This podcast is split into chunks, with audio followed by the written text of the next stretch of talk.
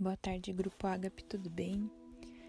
Hoje vamos continuar o nosso livro Uma Vida com Propósito. Estamos no capítulo 5, dia 5. E o nome do nosso capítulo de hoje é Enxergando a Vida do Ponto de Vista de Deus. Que é a sua vida?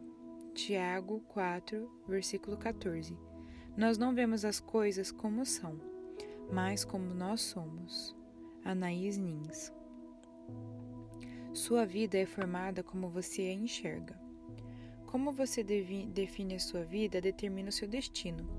A perspectiva irá influenciar a maneira pela qual você investe o tempo, gasta o dinheiro, usa os talentos e valoriza o relacionamento.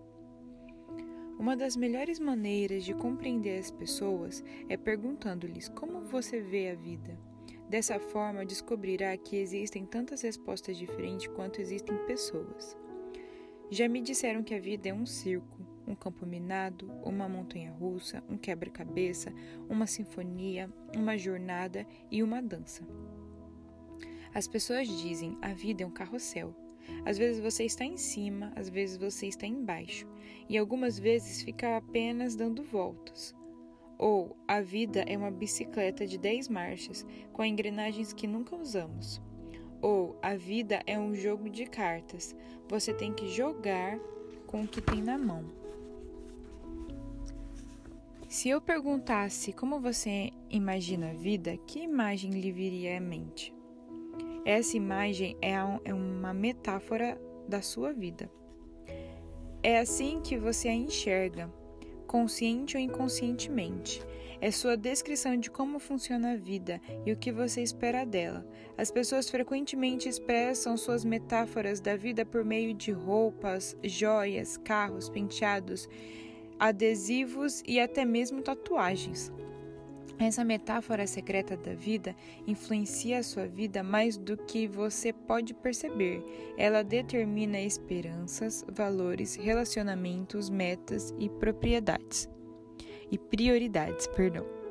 Por exemplo, se você pensa que a vida é uma festa, seu principal valor será se divertir. Se você vê a vida como uma corrida, certamente valorizará a velocidade e provavelmente viverá apressado a maior parte do tempo.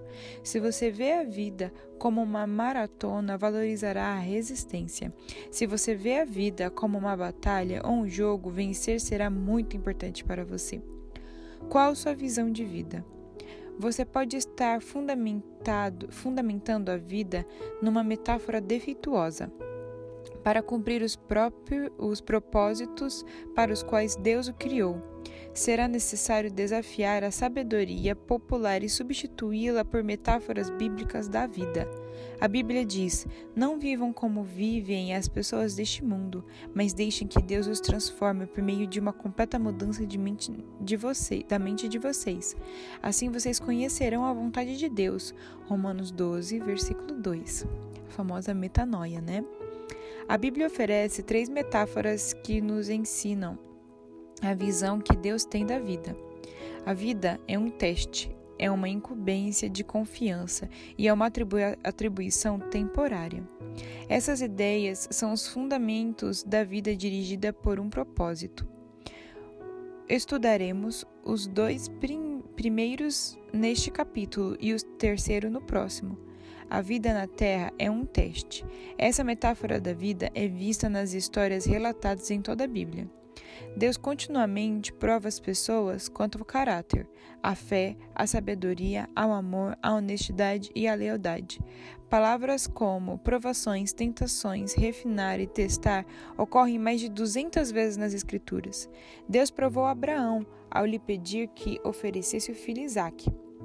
Deus provou Jacó quando este precisou trabalhar sete anos extras para obter Raquel como esposa. Adão e Eva foram reprovados no teste do jardim do Éden, e Davi falhou diversas vezes ao ser submetido à prova por Deus. Mas a Bíblia também dá muitos exemplos de pessoas que foram aprovadas em importantes provas, como José, Ruth, Esther e Daniel. Os testes tanto desenvolvem quanto manifestam o caráter da pessoa, e toda vida é um teste. Você está sempre sendo testado Deus constantemente observa sua reação com as pessoas. com os problemas, com os sucessos, conflitos e as enfermidades, as decepções e até mesmo ao clima. Ele até observa a mais simples ação, como quando você abre uma porta para alguém, pega o lixo que foi jogado no chão, ou quando é educado com o balconista ou uma garçonete. Não conhecemos todos os testes que Deus irá aplicar, mas podemos prever alguns deles baseados na Bíblia. Você será testado por grandes mudanças, promessas adiadas, problemas insolúveis, orações não respondidas, críticas injustas e até mesmo tragédias sem sentido. Em minha vida, percebo que Deus testa a minha fé por meio de problemas, minha esperança pelo modo de eu lidar com o que está em minhas mãos, meu amor por meio das pessoas. Um teste muito importante diz respeito à atitude quando você não consegue sentir a presença de Deus. Às vezes, Deus retira intencionalmente e não sentimos mais sua proximidade. Um rei chamado Ezequias passou por esse teste. A Bíblia diz: Deus desamparou Ezequias para prová-lo e para saber o que realmente havia em seu coração. 2 Crônicas 32, 31.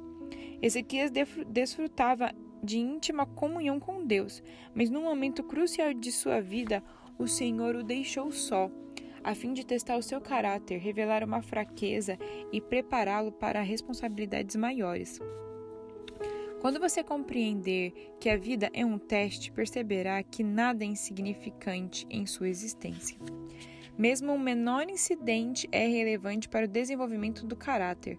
Cada dia é importante, cada segundo é uma crescente oportunidade para aperfeiçoar o caráter, para demonstrar amor ou para depender de Deus.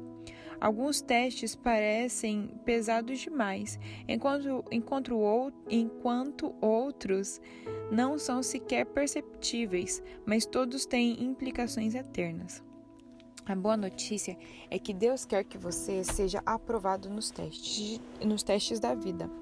Por isso, jamais permitirá que você enfrente testes maiores que a graça que ele lhe concedeu para lidar com eles.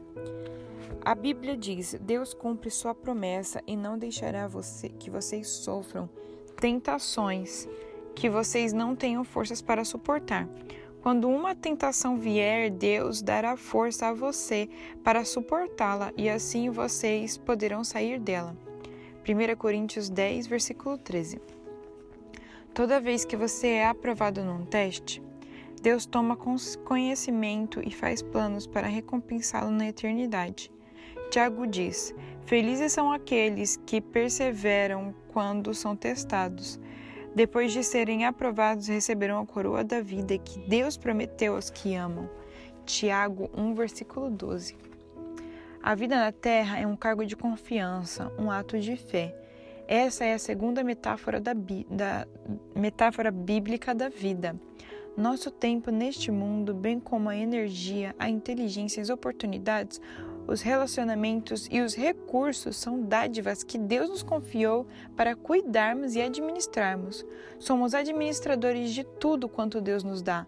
Esse conceito começa com o reconhecimento de que Deus é o dono de tudo e de todos. A Bíblia diz: Ao Senhor Deus pertencem o mundo e tudo o que nele existe. A terra e todos os seres vivos que nela vivem são dele. Salmos 24, versículo 1. De fato, jamais possuímos realmente coisa alguma durante nosso breve período de vida. Deus apenas nos empresta a terra enquanto estamos aqui. Ela já era propriedade de Deus antes que você chegasse, e Ele irá emprestá-la a outra pessoa depois que você morrer. Tudo que você pode fazer é desfrutá-la por algum tempo. Quando Deus criou Adão e Eva, confiou a eles o cuidado de sua criação e nomeou os administradores de sua propriedade. A Bíblia diz: Deus os abençoou, dizendo: Tenham muitos e muitos filhos, espalhem-se por toda a terra e a dominem, e tenham poder sobre os peixes do mar, sobre as aves que voam no ar e sobre os animais que rastejam pelo chão. Gênesis 1, versículo 28. A primeira tarefa que Deus deu aos humanos foi administrar e cuidar das coisas dele. Dessa função, o um homem jamais foi exonerado, e é parte de nosso propósito atualmente. Tudo que desfrutamos deve ser tratado como uma responsabilidade que Deus nos pôs nas mãos. A Bíblia diz: Vocês têm alguma coisa que não tenha sido dada por Deus? E se tudo o que vocês têm vem de Deus, por que vocês se vangloriam como se tivessem realizado alguma coisa por si próprios? 1 Coríntios 4, versículo 7. Há alguns anos, um casal permitiu que minha esposa e eu, em nossas férias, usássemos sua bela casa de frente para uma praia no Havaí. Era um conforto com o qual não podíamos arcar e aproveitamos muitíssimo. Eles nos disseram: usem-na como se pertencessem a vocês. E foi o que fizemos. Nadamos na piscina, comemos a comida da geladeira, usamos as toalhas de banho e os pratos e até nos divertimos pulando nas camas mas sabíamos durante todo o tempo que a casa não era realmente nossa. Por isso, tomamos um cuidado especial com tudo. Aproveitamos benefícios que ela nos oferecia, sabendo, porém, que não éramos proprietários dela. Nossos valores culturais dizem: se você não é o dono, não, tem, não terá cuidado. Mas os cristãos vivem por um padrão mais elevado, visto que Deus é o dono. Devo cuidar do, é, da melhor forma possível. A Bíblia diz: os que recebem algo de valor em confiança devem demonstrar que são dignos de tal confiança. 1 Coríntios 4, versículo 2. Jesus frequentemente se referia à vida como um cargo de confiança e constou e contou muitas histórias para ilustrar essa responsabilidade perante Deus. Na parábola dos talentos, Mateus 25, do 14 ao 30, um homem de negócios confiou sua riqueza aos cuidados dos servos enquanto estava fora. Quando retornou, avaliou a responsabilidade de cada servo e recompensou a cada um adequadamente. O senhor daqueles servos disse: Muito bem, servo bom e fiel. Você foi fiel no pouco, e eu o porei sobre o muito. Venha e participe da alegria do seu Senhor. Mateus 25, versículo 21. No final de sua vida, você será avaliado, recompensado conforme seu desempenho ao lidar com o que Deus lhe confiou. Isso significa que tudo o que você faz, mesmo uma simples tarefa diária, tem implicações eternas. Se você trata tudo como cargo de confiança, Deus promete três recompensas na eternidade. Primeira, você receberá o reconhecimento de Deus. Ele dirá: Muito bem, bom trabalho. Segunda, você receberá uma promoção e uma responsabilidade maior na eternidade. Eu porei o cargo de muitas coisas. Terceira, você será honrado em uma comemoração. Venha e participe da alegria do seu Senhor. A, maior das, a maioria das pessoas não percebe que o dinheiro é tanto um teste quanto um cargo de confiança designado por Deus, que usa a área financeira para nos ensinar a confiar nele, e para muitos o dinheiro é o maior de todos os testes. Deus observa como usamos o dinheiro para avaliar se somos confiáveis. A Bíblia diz: se vocês forem indignos de confiança em relação às riquezas deste mundo, quem lhes confiará as verdadeiras riquezas celestiais? Lucas 16, versículo 11. Essa é uma, das, da, é uma verdade fundamental. Deus diz que há um relacionamento direto entre a forma de eu utilizar meu dinheiro e a qualidade da minha vida espiritual. O modo de eu administrar meu dinheiro, riquezas deste mundo, determina quanto Deus pode confiar a minhas bênçãos espirituais, riquezas verdadeiras. Deixe-me perguntar: a forma de você administrar seu dinheiro está impedindo Deus de fazer mais em sua vida? Podem ser confiadas a você as riquezas espirituais?